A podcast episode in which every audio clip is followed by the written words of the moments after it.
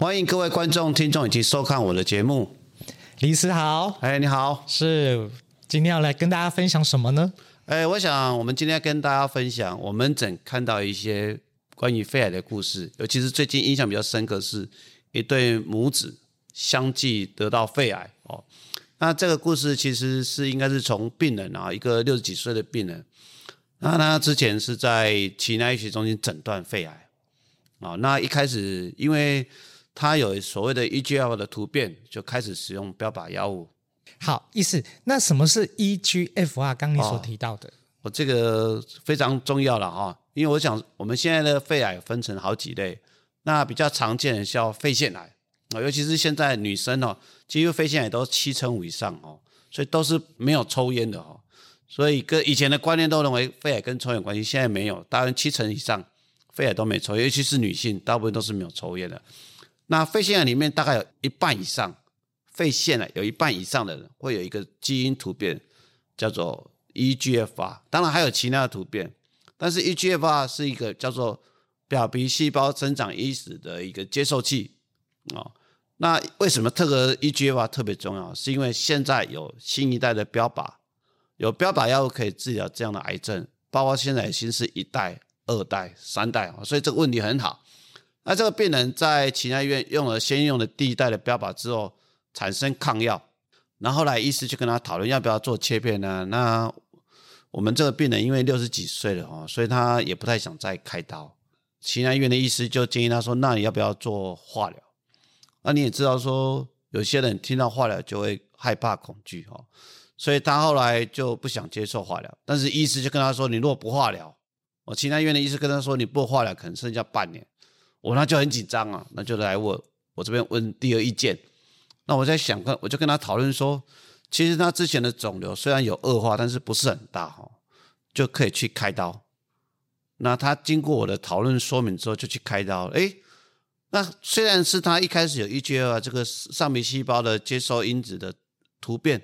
但是有产生一个叫 T790M 的东西。这个又是什么呢，李医师？我这个也是非常重要的议题哈，因为。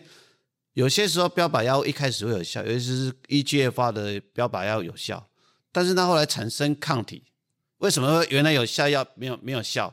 就是因为它在这个表皮细胞上面产生一个突变，叫 T790 这个位点产生了突变，所以后来原来的药有效之后变成没有效啊。那我们这个病人刚好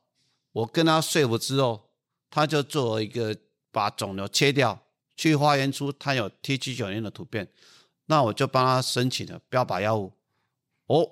那到现在也快吃的快将近一年多，所以非常的稳定哦。好，所以如果肿瘤产生了 T 七九零 M 的突变之后，会对原来的一代、二代标靶没效。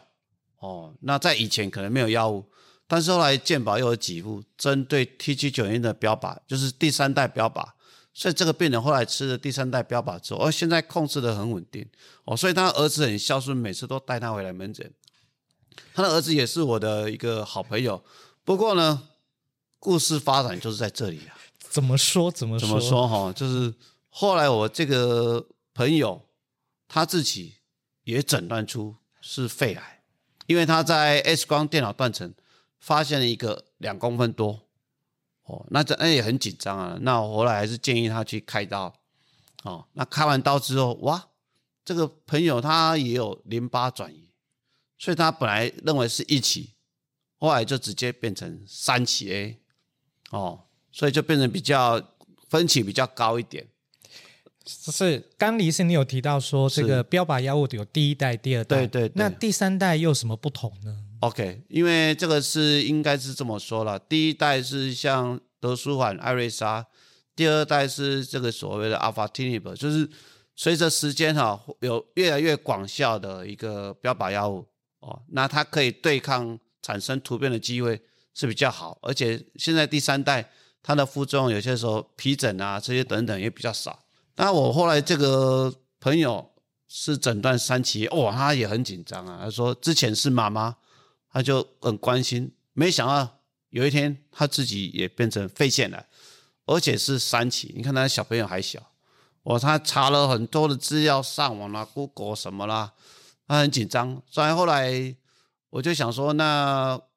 有一般三级之后还是要做术后的化疗。那接着我就建议他说，那因为现在的证据哈，认为你如果是有肺腺癌有三期，你可以再做基因看看有没有突变。诶，但后来他真的也去做基因，也是有这个 EGFR 就表皮细胞生长因子的突变，所以呢，他就自费吃了第三代标靶药物。是是，那这些的部分呢，是哪些病人才有效？除了你刚所说的那些的，哎，一般现在应该是这样说啊，针对肺腺癌早期的哈，一 B 到三期 A，就是两公分以上，到这个大概是三期，就是淋巴有有一区转移的病人啊，那现在认为吃所谓的这个标靶药物，第三代标靶药物，它有机会可以抑制它复发下降。八十 percent 左右，所以这个是非常重要，只是很可惜，这个部分因为健保的因素也没办法给付，只能自费啊，所以这个产生一个很有趣的情况，就是妈妈吃健保，那儿子吃自费啊，那我是不晓得两个有没有私下交换，不过就变成母子都是吃同一类的标靶药物，只是一个是吃健保，因为它是第四期晚期，一个是早期。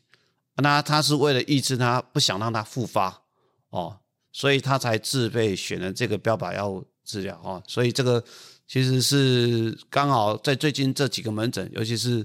这种情况。那后来他儿子离癌之后，因为这个还在事业打拼，而且小孩还小，所以他就有一点慢慢训练他妈妈说，希望他妈妈哈要独立回来看门诊。因为他也很怕他有一天复发或怎么样的，他没有办法，没有办法照顾好妈妈哈。啊，这个妈妈也也很可爱，因为他知道儿子是肺癌之后，他也很担心，所以呢，他尽量也是报喜不报忧哈。所以真的有一些不舒服，除非真的受不了，哦，那他也尽量不要让儿子去担心他的病情。但是我跟他说了，你还适当的时候还是要让儿子知道。你的感受，你的不舒服啊，毕竟母子还是很重要啊。虽然说好像接二连三，在两三年内两个都被诊断是肺腺癌哈，那这是蛮可惜的。哎，是这样的一个呃几率高吗？就你刚提到的这样的一个家庭里面，同时这样的一个癌症，呃，其实几率来讲不是那么的高了。但是呢，我们也知道说，肺癌其实是我们所有癌症只有五个癌症死亡其中。这一个就是肺癌，哦，而且肺癌只要一诊断，几乎他的药费、化疗、标靶甚至免费，可能要花好几健保好几百万。所以健保认为在这几年开始推所谓的肺癌筛检，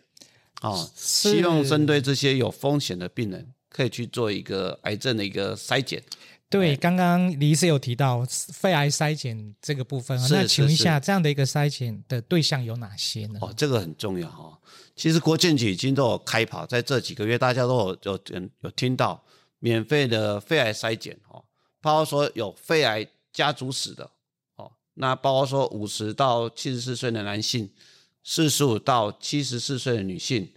为父母、子女、兄弟姐妹有肺癌的。那你可以来医院做免费的肺癌筛检，两年一次。那如果你本身是有重度抽烟者，啊，针对五十到七十四岁或抽烟三十包以上，一年三十包以上的话，那还能在抽烟十五年内的，其实是可以免费两年做一次的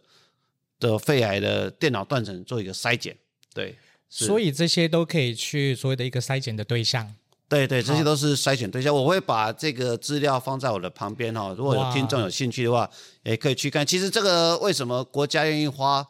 其实筛选出来的比例没有想象那么高哦。但是呢，你也知道，肺癌筛检一个电脑断层的费用可能几千块，但是一旦癌症